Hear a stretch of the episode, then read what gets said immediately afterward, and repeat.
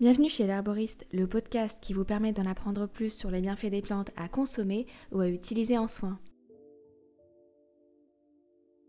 Nous allons parler aujourd'hui de la spiruline, de son nom scientifique Spirulina arthrospira platensis. C'est une cyanobactérie filamenteuse de couleur bleu-verte en forme de spirale, considérée souvent à tort comme une algue et qui dispose de nombreux bienfaits sur la santé à l'origine de sa popularité. Il est possible de la retrouver sous la forme de poudre, de paillettes, en comprimé ou encore en gélule.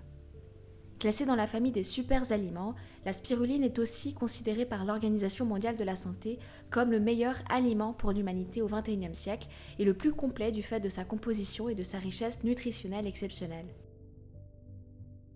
La spiruline est un aliment qui regorge de qualités nutritionnelles exceptionnelles et facilement assimilables par l'organisme. Elle fait aujourd'hui partie des compléments alimentaires les plus prisés et les plus consommés à travers le monde.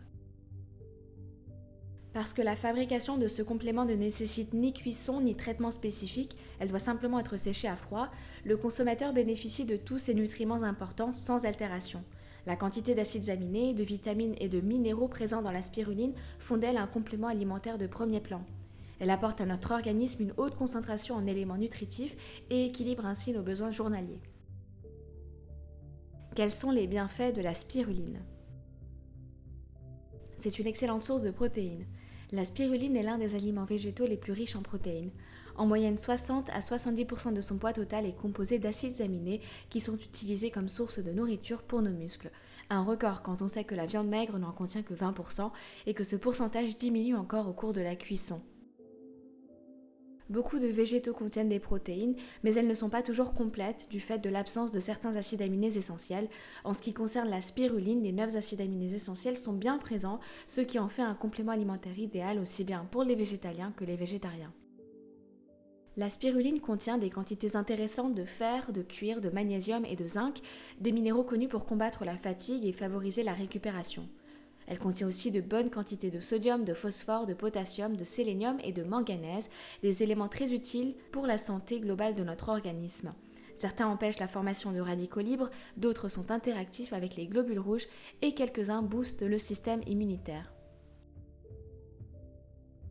La couleur verte de la spiruline est donnée par la chlorophylle.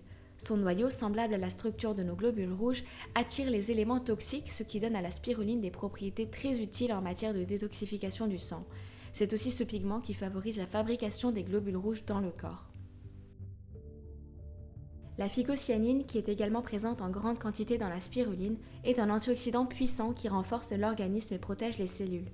Très appréciée des sportifs, elle est dotée de caractéristiques très utiles pour la purification de l'organisme, la production de globules blancs et rouges et l'amélioration des performances physiques. Enfin, la spiruline est un des rares aliments d'origine végétale à contenir de la vitamine B12, une vitamine très appréciée des végétariens et des végétaliens car elle se trouve généralement dans la viande rouge et les abats et beaucoup moins dans une alimentation végétale source de certaines carences. La vitamine B12 contenue dans la spiruline a pu démontrer, au travers de différentes études, sa biodisponibilité et sa faculté à compléter une alimentation carencée. D'autres analyses ont pu également mettre en évidence la présence de vitamines A et E en quantité intéressante.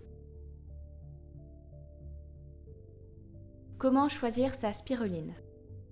La plupart des spirulines conventionnelles sont produites sous serre au sein de bassins artificiels, que ce soit en France ou à l'étranger il est préférable de privilégier une spiruline fabriquée et conditionnée en France sans ajout d'aucun autre ingrédient ni excipient et certifié bio. Ces informations doivent être facilement disponibles sur le site du fabricant ou du revendeur. Concernant la posologie, il est recommandé d'opter pour une consommation progressive de 1 à 2 grammes par jour durant la première semaine de consommation si vous n'en avez jamais consommé auparavant, puis d'augmenter les prises au fur et à mesure jusqu'à 3 grammes par jour en moyenne sur le reste de la cure. De plus, il est possible de consommer de la spiruline en cure ou bien de façon régulière, voire ininterrompue, afin de couvrir vos besoins de façon continue. J'espère que vous en savez un peu plus sur la spiruline. À bientôt chez l'herboriste.